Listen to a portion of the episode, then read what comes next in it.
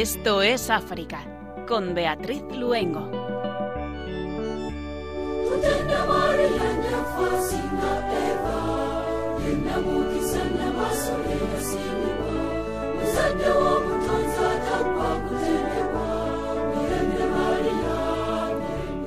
Estamos llamados a ser misioneros de paz y esto nos dará paz. Es una decisión, es hacer sitio en nuestros corazones para todos. Es creer que las diferencias étnicas, regionales, sociales y religiosas vienen después y no son obstáculos. Que los demás son hermanos y hermanas, miembros de la misma comunidad humana. Que cada uno es destinatario de la paz que Jesús ha traído al mundo. Muy buenas tardes, queridos oyentes. Hoy hemos comenzado con las palabras del Santo Padre en la visita que recientemente ha realizado al vecino continente africano y de la que hoy nos gustaría contarles algunos de esos momentos tan especiales que el Papa Francisco ha dejado en la República Democrática del Congo y Sudán del Sur. Les damos la bienvenida al programa aquí desde nuestros estudios centrales y les saludamos Germán García en el control de sonido y colaborando en la locución y Beatriz Luengo quien les habla.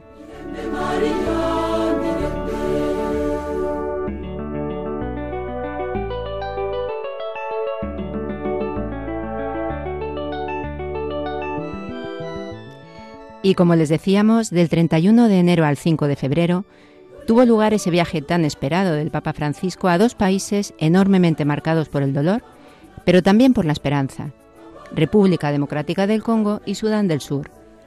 Dos países donde su viaje había sido ya aplazado anteriormente y donde ahora se le esperaba con gran entusiasmo. Para ello nos acompaña el padre Jean-Baptiste Ciaba, sacerdote congoleño de la diócesis de Mbujimayi, y que actualmente cursa licenciatura de Teología en las Facultades Eclesiásticas de la Universidad de Navarra gracias a una beca de la Fundación CARF. Y recuperaremos dos momentos especiales de esta visita. Los cinco ingredientes que el Santo Padre ha dirigido a los jóvenes congoleños y las bienaventuranzas como guía para cambiar la historia de Sudán del Sur. Ponemos República Democrática del Congo y Sudán del Sur en el corazón de la Madre y comenzamos Esto es África.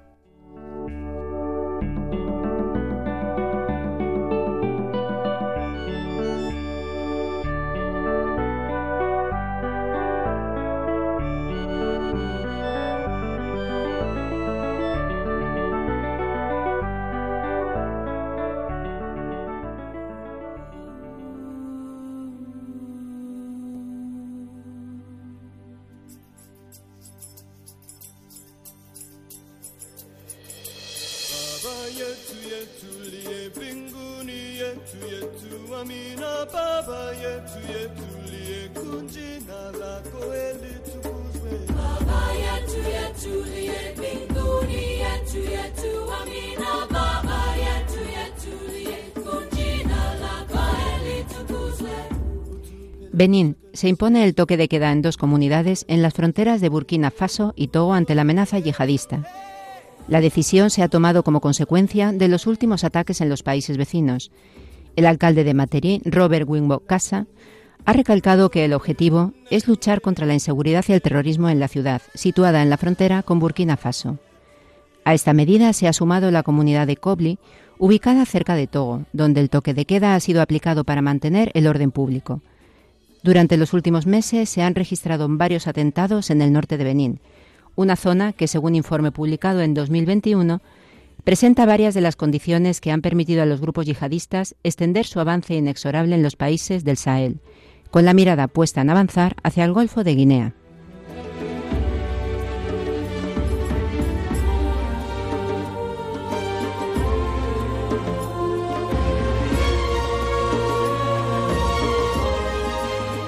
Marruecos. El Papa nombra al español Emilio Rocha como nuevo arzobispo de Tánger, sede que estaba vacante desde 2019.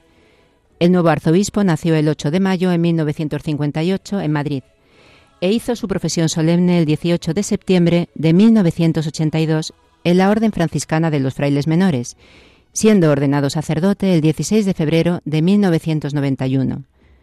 La sede de la que será arzobispo Emilio Rocha fue erigida canónicamente por el Papa Sisto IV en 1472, tras la conquista de Tánger por las huestes del rey Alfonso V de Portugal, aunque la sede de Tingis está documentada desde principios del siglo IV en la provincia romana Mauretania Tingitana y fue suprimida en beneficio de Ceuta en 1675. Así fue hasta 1859 en que cinco nuevos misioneros franciscanos españoles lograron avivarla y consolidarla. La archidiócesis de Tánger extiende su jurisdicción sobre los fieles católicos del rito latino residentes en el sector norte del antiguo protectorado español, es decir, la región de Tánger, Tetuán, Alucemas y la provincia de Nador, en la región oriental, conocida como la Zona Internacional de Marruecos.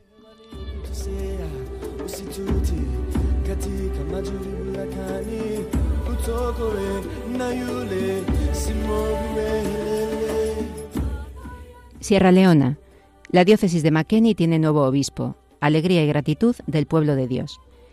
El 11 de febrero de 2023, el Santo Padre Francisco nombró obispo de la diócesis de Makeni en Sierra Leona a don Bob John Hassan Koroma, del clero de Makeni en Sierra en este país, hasta ahora vicario general y administrador en la Catedral de Nuestra Señora de Fátima.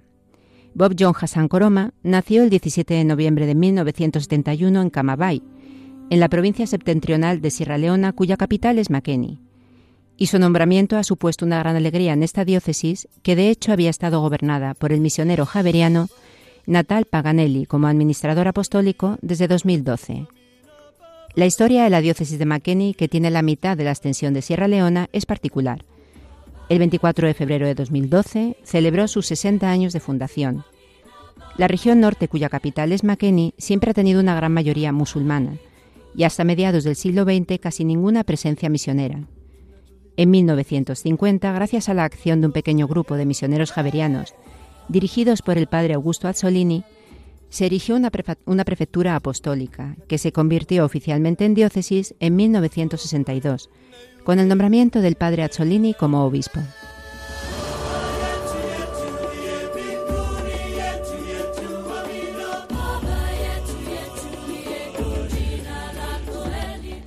Mozambique. Mueren cinco militares en un nuevo ataque yihadista en la provincia de Cabo Delgado. El ataque perpetrado durante la madrugada del lunes 13 ha obligado a parte de la población a huir del lugar por temor a las represalias. El Ministerio de Defensa de este país aseguró en noviembre de 2022 que los grupos yihadistas no cuentan con bases permanentes en la provincia de Cabo Delgado, antes de indicar que los yihadistas se dividen en pequeños grupos que han perdido sus posiciones, a causa de las operaciones de las fuerzas de seguridad. Cabo Delgado es escenario desde octubre de 2017 de ataques de milicianos islamistas conocidos como Al-Shabaab, sin relación con el grupo homónimo que opera en Somalia relacionado con Al-Qaeda. Desde mediados de 2019 han sido reivindicados en su mayoría por ISCA y han recrudecido sus acciones desde marzo de 2020.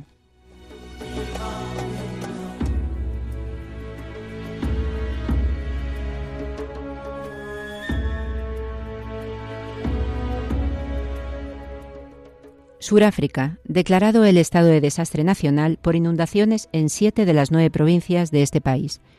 Las inundaciones se han producido a causa de las lluvias torrenciales registradas durante los últimos días, que han causado grandes daños materiales en gran parte del país. El Centro Nacional de Gestión de Desastres ha recibido información sobre casas inundadas, vehículos arrastrados, reflujos en presas e instalaciones de desagües, destrucción de infraestructura básica, daños en carreteras, puentes y un hospital en la provincia de Limpopo. En esta línea han confirmado que agricultores y ganaderos han sufrido pérdidas de campos y cabezas de ganado por las lluvias. Las previsiones apuntan a que este patrón climatológico continúe durante los primeros meses de 2023.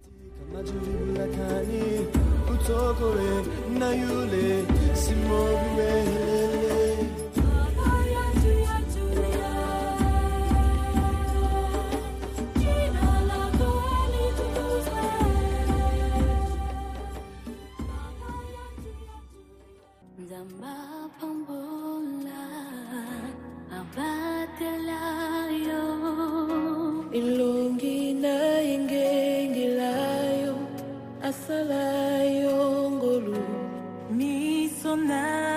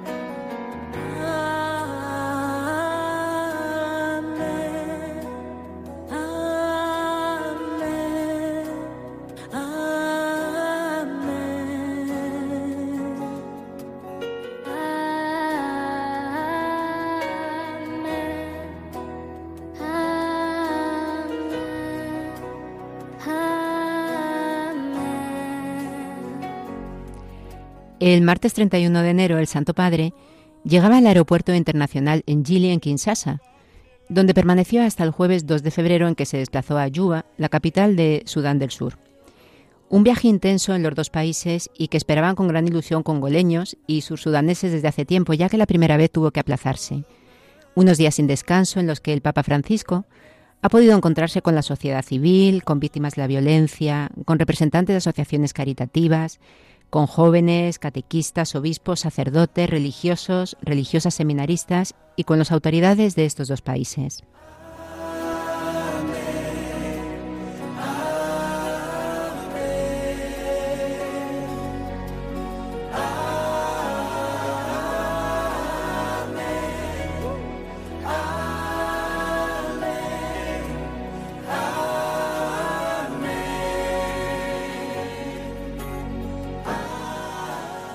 Y para hablar sobre cómo se ha vivido esta visita del Santo Padre a República Democrática del Congo, se encuentra hoy con nosotros acompañándonos en Radio María el Padre Jean-Baptiste Ciaba. Él es sacerdote congoleño de la diócesis de Mbuyi y actualmente cursa licenciatura de Etología en las facultades eclesiásticas de la Universidad de Navarra gracias a una beca de la Fundación CARF. Muy buenas tardes, Padre. Muy buenas tardes, Beatriz. Pues bienvenido a Radio María. Un placer tenerle con nosotros. Gracias. Padre, nace usted en la República Democrática del Congo. Cuéntenos un poco sobre usted, sobre dónde nace, sobre su vocación al sacerdocio, cómo surge. Sí, nací en la ciudad de Mujimai, que está en el centro del país, Congo Democrático. Y mm, al nacer se murió mi madre y me recorrió, me acogió mi abuela en la grande familia que se murió ayer, ayer la abuela que me acogió en la familia ha muerto ayer y pasa su alma. Y luego desde pequeño eh, eh, la familia era católica y desde pequeño escuché mucho a mi párroco que un día durante la Navidad predicaba sobre Raquel, que lloraba a sus, hijos que habían muerto por parte de Herodes. Y su voz había un sonido para mí excepcional. Así que me atrayó hacia él hasta que nació el deseo en mí de volverme sacerdote. Y descubrí que para volverme sacerdote había que ir en el seminario y empecé a mis 12 años en el seminario menor hasta que llegó en el seminario mayor para, para ser ordenado sacerdote en 2015. Así es mi, mi vocación y soy el primogénito de una familia de siete hermanos. Todos viven y ahora soy cura, sacerdote y ya está. Eh, padre, se encuentra actualmente estudiando en España, en la Universidad de Navarra, gracias a una beca de la Fundación CARF. Es una fundación cuya misión es ayudar a la formación de los sacerdotes. Tiene un lema muy bonito, además, cuando entra uno en su página web que dice Los sacerdotes, la sonrisa de Dios en la tierra.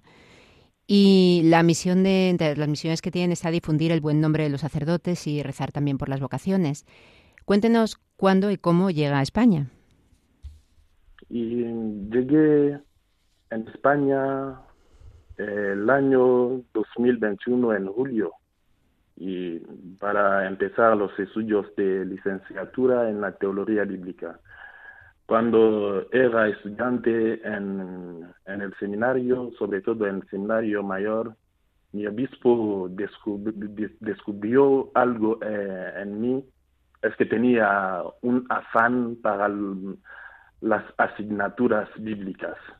Y luego, cuando me ordenó, mi obispo, me envió eh, como rector del seminario menor ahí donde fui estudiante y,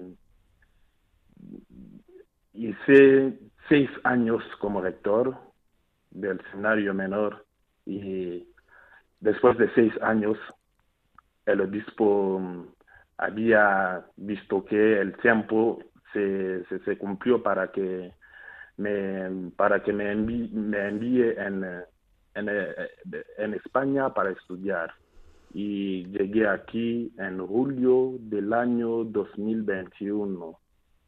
Eh, eh, eh, eso es, esa es la, pequeña historia de, mi llegada aquí en España para estudiar en Navarra con la, beca de Carlos. Pertenece usted a la diócesis de Embullimayi. ¿Cómo su diócesis? Cuéntenos qué dificultades tiene, qué tiene positivo.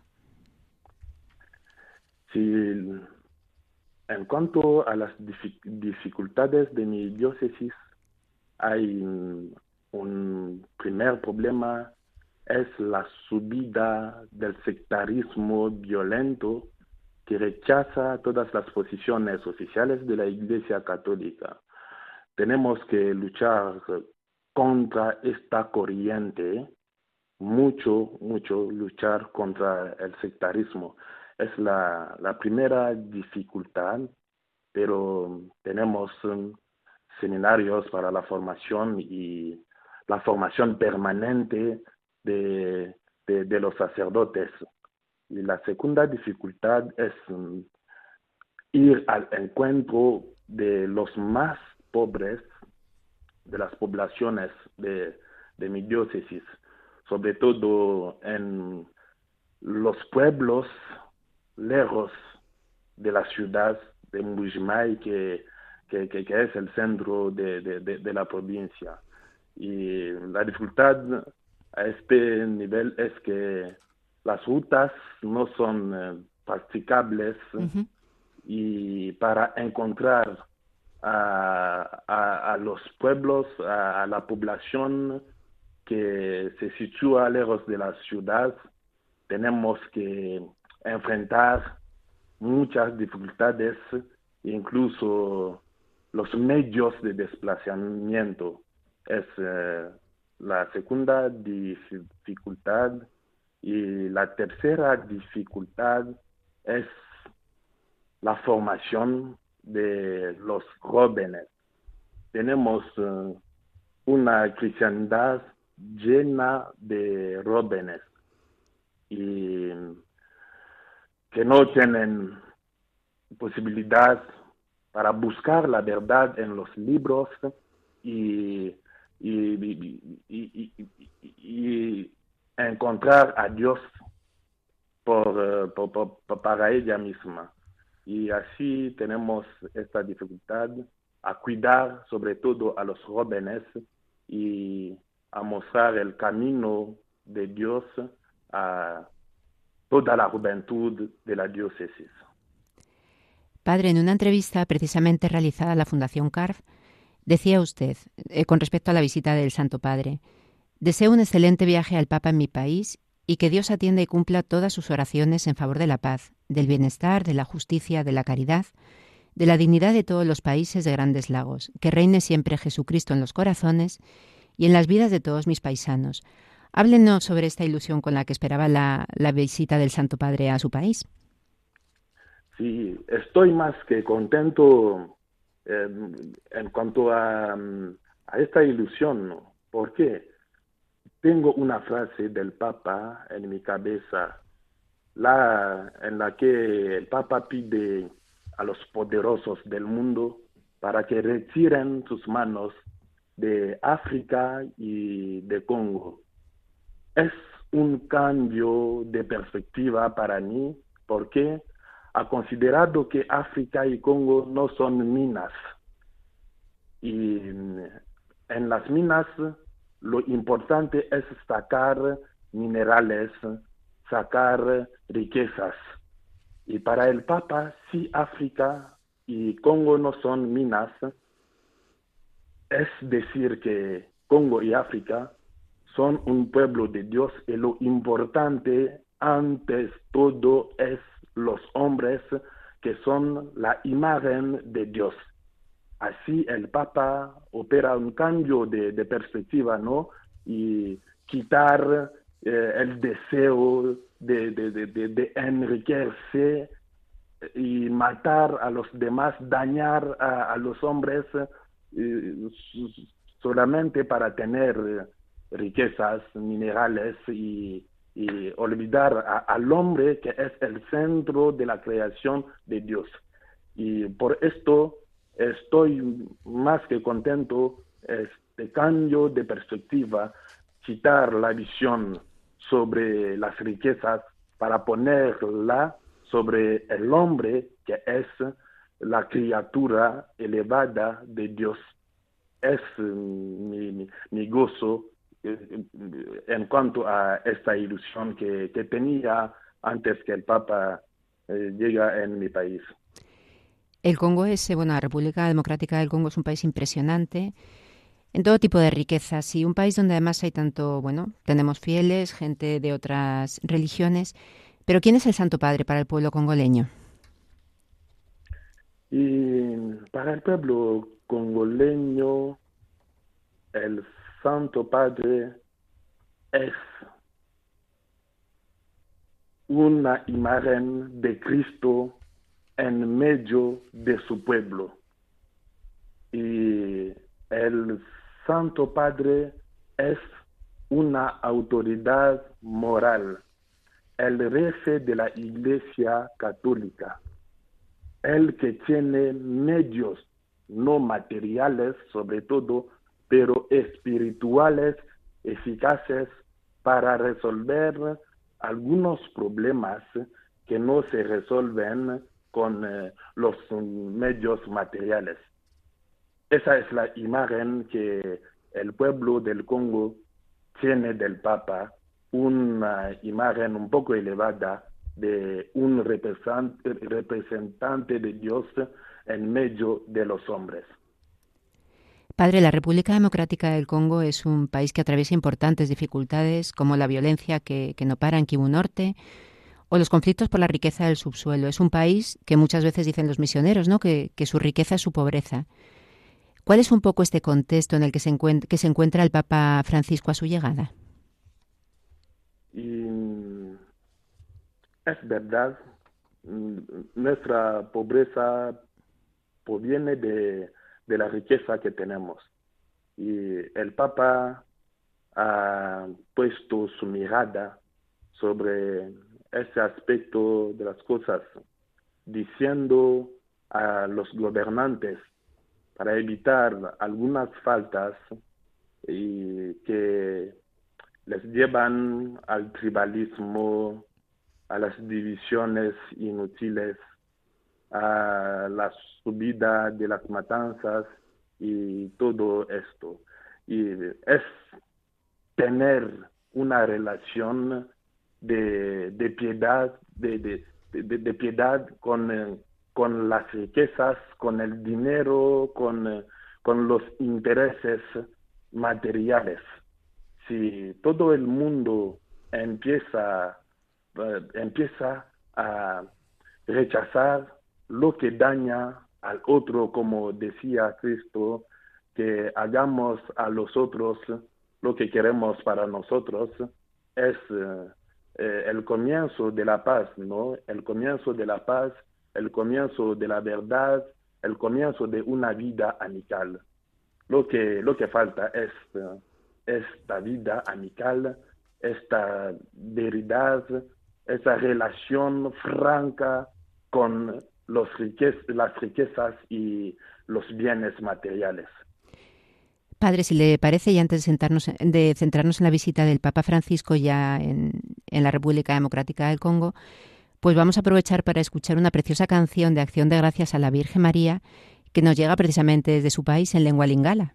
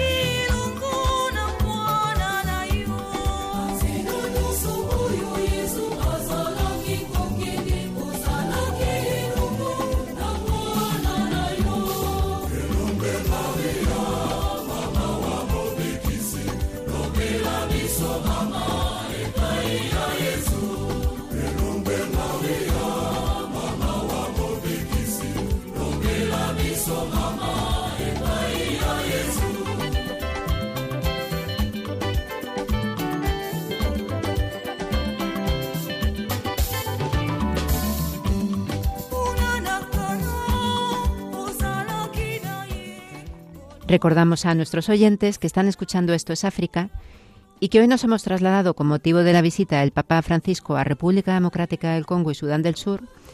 Así que se encuentra con nosotros en el programa el padre Jean-Baptiste Ciaba, sacerdote congoleño de la diócesis de Mbuyibayi, y que actualmente cursa licenciatura de Teología en las facultades eclesiásticas de la Universidad de Navarra, gracias a una beca de la Fundación CAR. Padre, buenas tardes de nuevo. Buenas tardes, Beatriz. Bueno, pues repasemos algunos de esos momentos más emocionantes ¿no? de la visita del Santo Padre y uno de estos momentos más emotivos fue precisamente su encuentro con las víctimas de la violencia con una frase llena de amor de Cristo. El Papa dijo, sus lágrimas son mis lágrimas, su dolor es mi dolor. Como sacerdote y como congoleño, ¿cómo vive este encuentro y estas palabras? Y para mí estas palabras son eh, la verdadera identificación del Papa como, como, como, un, como Cristo con cuantos sufren. Es la identificación verdadera. Cuando alguien sufre, es yo que sufro. Y esta identificación como sacerdote tengo una, una actitud de la compasión, de la imitación. Es un ejemplo mejor que el Papa da al mundo entero. Porque hay algunos que, que se alegran cuando hacen eh, sufrir a los demás, cuando dañan a, a los otros. Es una lección para todo el mundo, para los gobernantes, que nos identifiquemos con los que sufren en lugar de dañar, en lugar de matar, en lugar de, de, pecar contra los pequeños que no tienen poder. El Santo Padre hizo una petición a los congoleños, sean misioneros de paz. ¿Qué reflexión hace sobre esta petición del Papa en un país donde a veces hay tanta violencia? Sí, y deseamos todos la paz en el mundo, sobre todo en Congo. Esta oración, esta petición vale la pena, vale la pena porque cuando mm, sufrimos como congoleño por parte de, de, de otros países, de, de, otros, de, otra gente, a veces tenemos eh, un sentimiento de la venganza. Eh, este sentimiento no puede ser un sentimiento de un cristiano, de un ser creado a imagen de Dios. Y la interpelación, la petición, vale su pena para que cultivemos la paz entre nosotros, entre los hombres, porque sin paz no hay eh, una vida tranquila. Sin paz no hay un desarrollo verdadero de las actividades humanas. Y sin paz perdemos todo, todo, y todo está perdido. Sin paz, con la guerra vamos a perder todo. En su tercer día en la República Democrática del Congo, el Papa Francisco se trasladó a la Catedral de Nuestra Señora del Congo o Catedral de Kinshasa para un encuentro de oración por la paz con sacerdotes, diáconos, religiosos y seminaristas. Háblenos sobre este encuentro, Padre, y qué ha significado para usted como sacerdote. Sí, en ese encuentro tengo una frase capital, la tentación de los sacerdotes, diáconos, religiosos y seminaristas frente a las riquezas, la tentación de enriquecerse y de, de modo un poco, un poco, un poco malo, ¿no? Es dejar el servicio de la evangelización para buscar dinero, para buscar las riquezas, para buscar los placeres mundanos. Una interpelación capital para mí. Tenemos que servir a Dios con nuestra, nuestra pobreza y sin preocuparse con las vanas cosas de este mundo. Podemos tener un mínimo vital, es lo importante, pero que no olvidemos la tarea más importante que es el anuncio del Evangelio, el anuncio de, de, la buena noticia. Es lo más importante para mí. Todo el mundo religioso, religioso tiene que contar con eh, esta interpelación, contar con la gracia de Dios y olvidar eh, las preocupaciones de este mundo, sobre todo las preocupaciones materiales. ¿Qué piensa que puede aportar la visita del Papa a la vida de la Iglesia en la República Democrática del Congo? La visita del Papa, el Papa es un pontífice. El pontífice es la persona que hace el puente entre un lugar y otro lugar. Y el Papa hace el puente entre el mundo y Dios. Y la, el primer don es la conexión de mi país con el mundo celestial, el mundo de Dios. Es la primera cosa, un don más importante. La segunda cosa es um, el consejo. El Papa es una autoridad moral, aconsejado a todo el mundo y no tiene las armas a fuego para enviar a todo el mundo en una misma dirección, pero tiene la sabiduría a partir de la palabra de Dios para convencer a todo el mundo vivir en eh, una paz total. Es un otro don que el Papa aporta a mi país. Un otro don es el ejemplo del abarramiento, como decimos, la kenosis.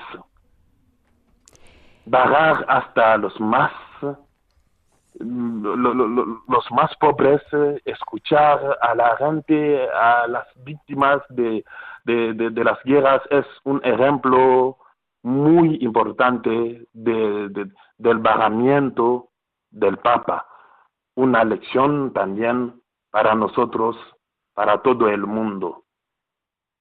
Padre Jean-Pierre Badilic, el secretario general de la Asociación de Conferencias Episcopales de África Central, ha declarado que la visita del Papa a la República Democrática del Congo ha sido terapéutica. ¿Cree también usted que, que esta visita ha sido terapéutica? Y la terapia es el arte de sanar. Tenemos dos planes eh, sobre los que la terapia puede actuar. El plan espiritual y el plan eh, corporal. Sobre el plan espiritual ha sido un deseo de muchos años para que el pueblo congoleño vea al Papa es eh, una curación desde este punto, punto de, de vista que el, pap, el Papa ha llegado a Congo y ha sanado este deseo de estar cerca de un pueblo que sufre mucho. Y la segunda terapia sobre el plan corporal, pero mezcla los dos planes, encontrar a las víctimas de las guerras es un ejemplo de, la cercanía de Dios con su pueblo. Una segunda terapia que, que, que en lugar más allá de las palabras que el Papa aporta su presencia cerca de un pueblo que sufre es una grande terapia que el Papa ha aportado con su visita a mi país y a mis ciudadanos. Padre Jan, si tuviéramos que hacer en una frase un resumen de, de los frutos de la visita del Santo Padre y de si se han cumplido sus expectativas, ¿qué nos diría? Y mm, diré que es eh, la visita de Dios por medio de su servidor a su pueblo de Congo que sufre mucho. Pues padre Jean-Baptiste Ciaba, sacerdote congoleño de la diócesis de Mbuyimayi, pues muchísimas gracias por habernos acompañado, por haber compartido con nosotros sus reflexiones y su testimonio sobre esta maravillosa visita del Papa Francisco a su país, ¿no? A ese impresionante y rico país que es la República Democrática del Congo. Y terminamos, le parece, con una, me he quedado con una de sus frases, ¿no? Que le citaba al principio, que le, que le había llamado muchísimo la atención del Papa Francisco, que los poderosos del mundo retiren sus manos de África y del Congo y sobre todo ponemos en el corazón de la Virgen ese cambio de perspectiva, ¿no? De ver a los hombres como, como imagen de Dios. Pues rezamos por esa intención, Padre, y muchísimas gracias. Igualmente, de nada.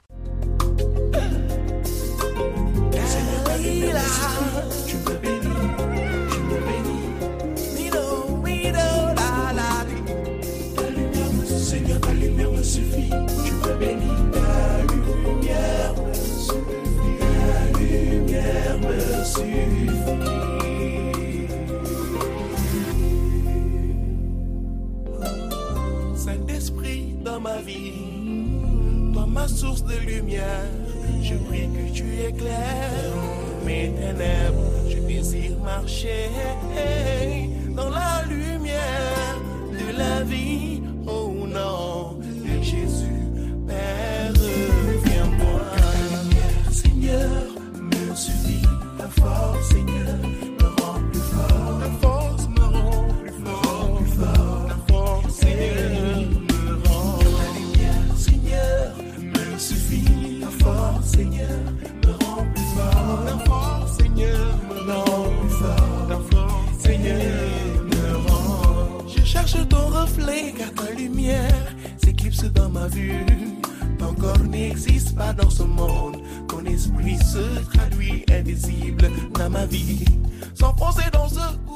Y seguimos en la República Democrática del Congo, pero ahora nos gustaría dirigirnos muy especialmente a los jóvenes que nos están escuchando, porque a ellos, precisamente, a los jóvenes congoleños, se dirigió en la mañana del jueves 2 de febrero el Papa Francisco en el encuentro celebrado en el Estadio de los Mártires en Kinshasa, la capital de este país.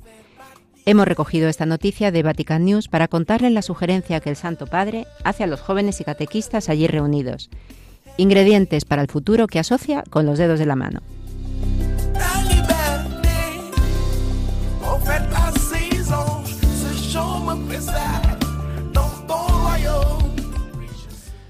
Francisco se ha centrado en la fuerza de las manos y les ha pedido que miren sus manos y abran las palmas para después recordarles que Dios ha puesto en sus manos el don de la vida, el futuro de la sociedad y de este gran país. Hermano, hermana, ¿tus manos te parecen pequeñas y débiles, vacías e inadecuadas para tareas tan grandes? Quisiera llamar tu atención sobre un detalle. Todas las manos son similares, pero ninguna es igual a la otra. Por eso eres un tesoro único, irrepetible e incomparable. Nadie en la historia puede sustituirte, ha asegurado. Después, les ha hecho reflexionar a través de dos preguntas. ¿Para qué sirven mis manos? ¿Para construir o para destruir? ¿Para dar o para acaparar? ¿Para amar o para odiar? Subrayando que pueden apretar la mano y cerrarla y se vuelve un puño, o pueden abrirla y ponerla a disposición de Dios y de los demás. Para que comprendan mejor sus palabras, el Papa les ha aconsejado cinco ingredientes para el futuro, que pueden asociar a los dedos de la mano. Se trata de cinco consejos para distinguir las prioridades entre todas esas voces persuasivas que circulan. El dedo pulgar corresponde a la oración. El Papa ha iniciado con el dedo pulgar, el dedo más cercano al corazón, a quien corresponde la oración. La oración puede parecer una realidad abstracta, lejana de, los problemas tangibles.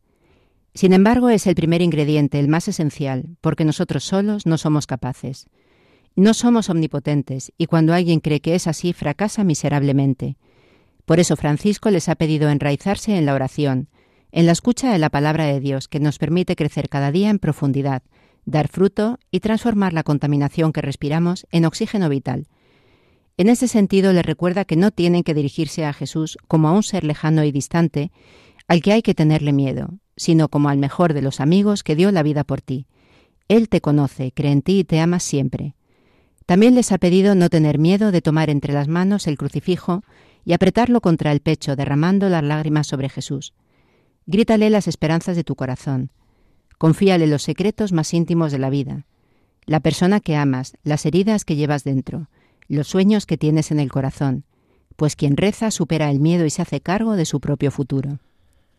El dedo índice corresponde a la comunidad. A continuación, el Papa pone la mirada en el segundo dedo, el índice. Con este indicamos algo a los demás. Los otros, la comunidad, este es el segundo ingrediente. En este segundo punto, Francisco les ha pedido a los jóvenes congoleños que no dejen que su juventud se estropee por la soledad y el aislamiento, y siempre permanezcan juntos, pues sólo así serán felices, porque la comunidad es el camino para estar bien consigo mismo, para ser fieles a la propia llamada. Las decisiones individualistas, en cambio, al principio parecen atrayentes, pero después sólo dejan un gran vacío interior. Piensen en la droga.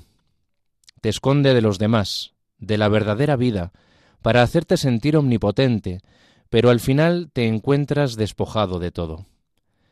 Piensen también en la dependencia del ocultismo y de la brujería, que te atrapan en las garras del miedo, de la venganza y de la rabia. No se dejen encantar por esos falsos paraísos egoístas, construidos en base a la apariencia, los beneficios fáciles o unas religiosidades desviadas.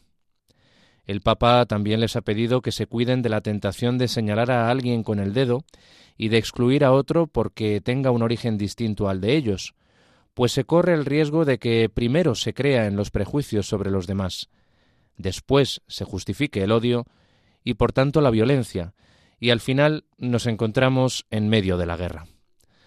Además, ha hecho una clara observación sobre el riesgo que se corre hoy en día de quedar atrapados en las redes sociales. La virtualidad no basta.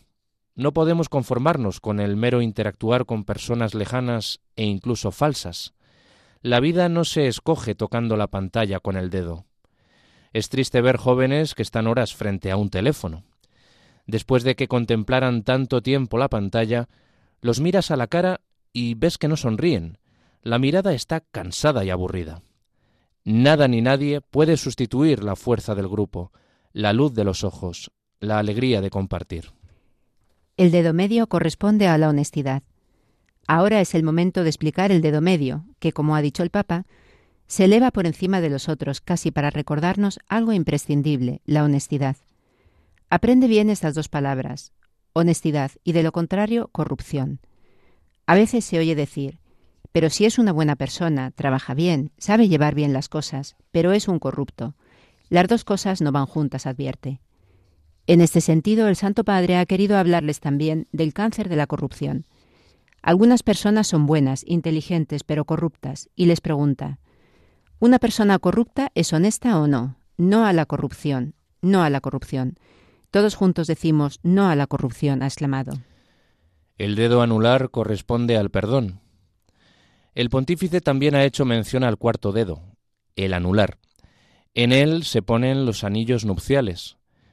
Pero si lo piensan, el anular es también el dedo más débil, el que cuesta más trabajo levantar. Nos recuerda que las grandes metas de la vida, el amor en primer lugar, pasan a través de la fragilidad, el esfuerzo y las dificultades. Pero, pregunta a los jóvenes, en nuestra fragilidad, en las crisis, ¿cuál es la fuerza que nos permite seguir adelante? El perdón. Perdonar quiere decir saber empezar de nuevo. Perdonar no significa olvidar el pasado pero no resignarse a que se repita, asegura. En este sentido, el Papa explica que para crear un futuro nuevo necesitamos dar y recibir perdón. Ahora os pido un favor. Guardemos todos un minuto de silencio y pensemos cada uno en las personas que nos han ofendido. Y en este silencio, ante Dios, perdonémosles. Les ha pedido a los jóvenes reunidos en el estadio. El dedo meñique corresponde al servicio. Por último, el Papa señala el último dedo, el más pequeño, el meñique, al que corresponde con el servicio. Es precisamente la pequeñez, el hacerse pequeño lo que atrae a Dios. ¿Sabes una cosa? Esta es una regla de vida para cada uno de nosotros. Escúchala. El que sirve se hace pequeño. Al final de su discurso les ha pedido que no se desanimen nunca. Cuando estés triste, cuando estés desanimado, toma el Evangelio y mira a Jesús. Él te dará fuerzas.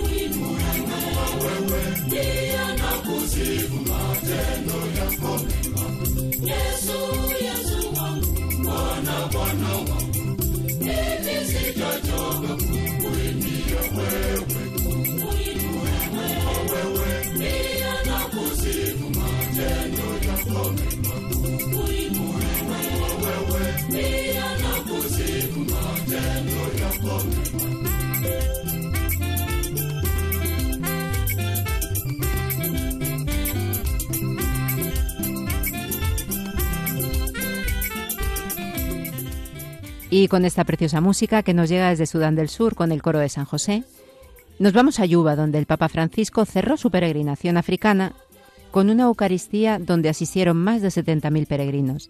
En ella el Santo Padre, con una guía para cambiar la historia de este país, las bienaventuranzas, hemos recogido la noticia de Vida Nueva Digital.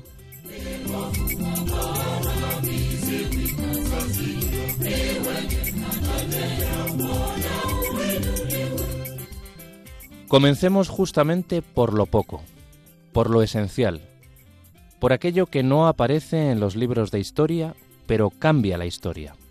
Les alentó a continuación, acercando esta invitación a pasos concretos. En el nombre de Jesús, de sus bienaventuranzas, depongamos las armas del odio y de la venganza para empuñar la oración y la caridad. Superemos las antipatías y aversiones que con el tiempo se han vuelto crónicas y amenazan con contraponer las tribus y las etnias. Aprendamos a poner sobre las heridas la sal del perdón, que quema pero sana.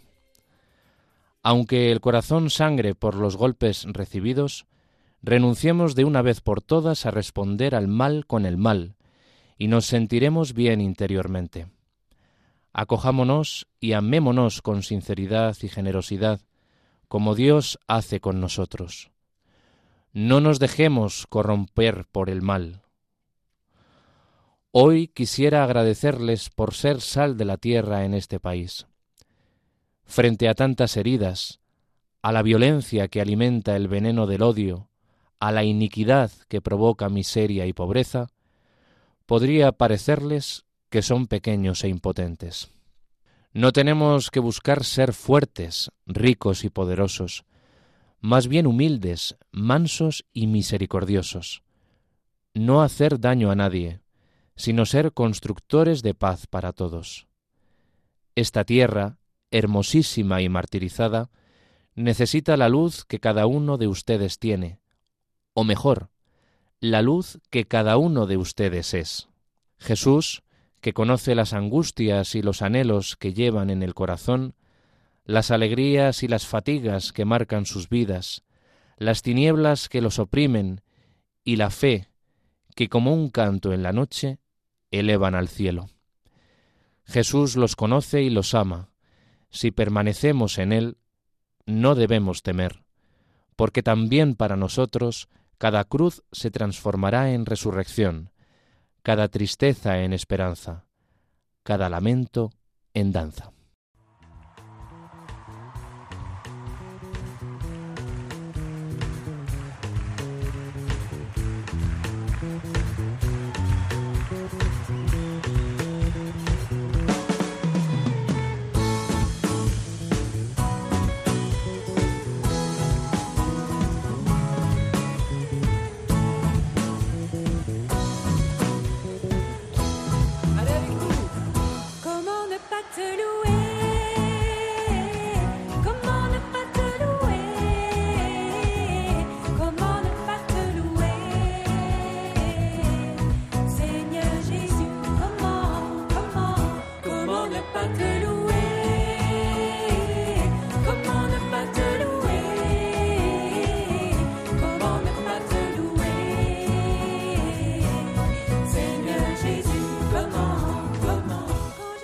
Y el programa de hoy ya toca a su fin, un programa en el que hemos querido recordar algunos de esos mensajes del Papa Francisco en su reciente visita a República Democrática del Congo y a Sudán del Sur, un mensaje en que nos proponía dos armas, la oración y la caridad. Les hemos contado también los cinco ingredientes que el Papa Francisco ha propuesto a los jóvenes congoleños, oración, comunidad, honestidad, perdón y servicio, y la guía de las bienaventuranzas para cambiar la historia de Sudán del Sur. Muchísimas gracias al padre Jean-Baptiste Ciaba, sacerdote congoleño de la diócesis de Mbuyimayi, por su testimonio y reflexiones sobre la vida, la visita del Santo Padre, a Germán García, que desde el control de sonido hace posible este programa, y como no a ustedes que por acompañarnos una tarde más aquí en la emisora de la Virgen en Radio María. Les recordamos el correo del programa esto es África arroba radiomaria.es, donde estamos siempre encantados de seguir en contacto con ustedes. Y si quieren volver a escuchar este programa o cualquier otro, ya saben que lo pueden encontrar en el podcast buscando por el nombre del programa Esto es África. Y con esta música de alabanza para la cuaresma nos despedimos. Que María les guarde acompañe siempre y si Dios quiere, les acompañaremos de nuevo dentro de 15 días.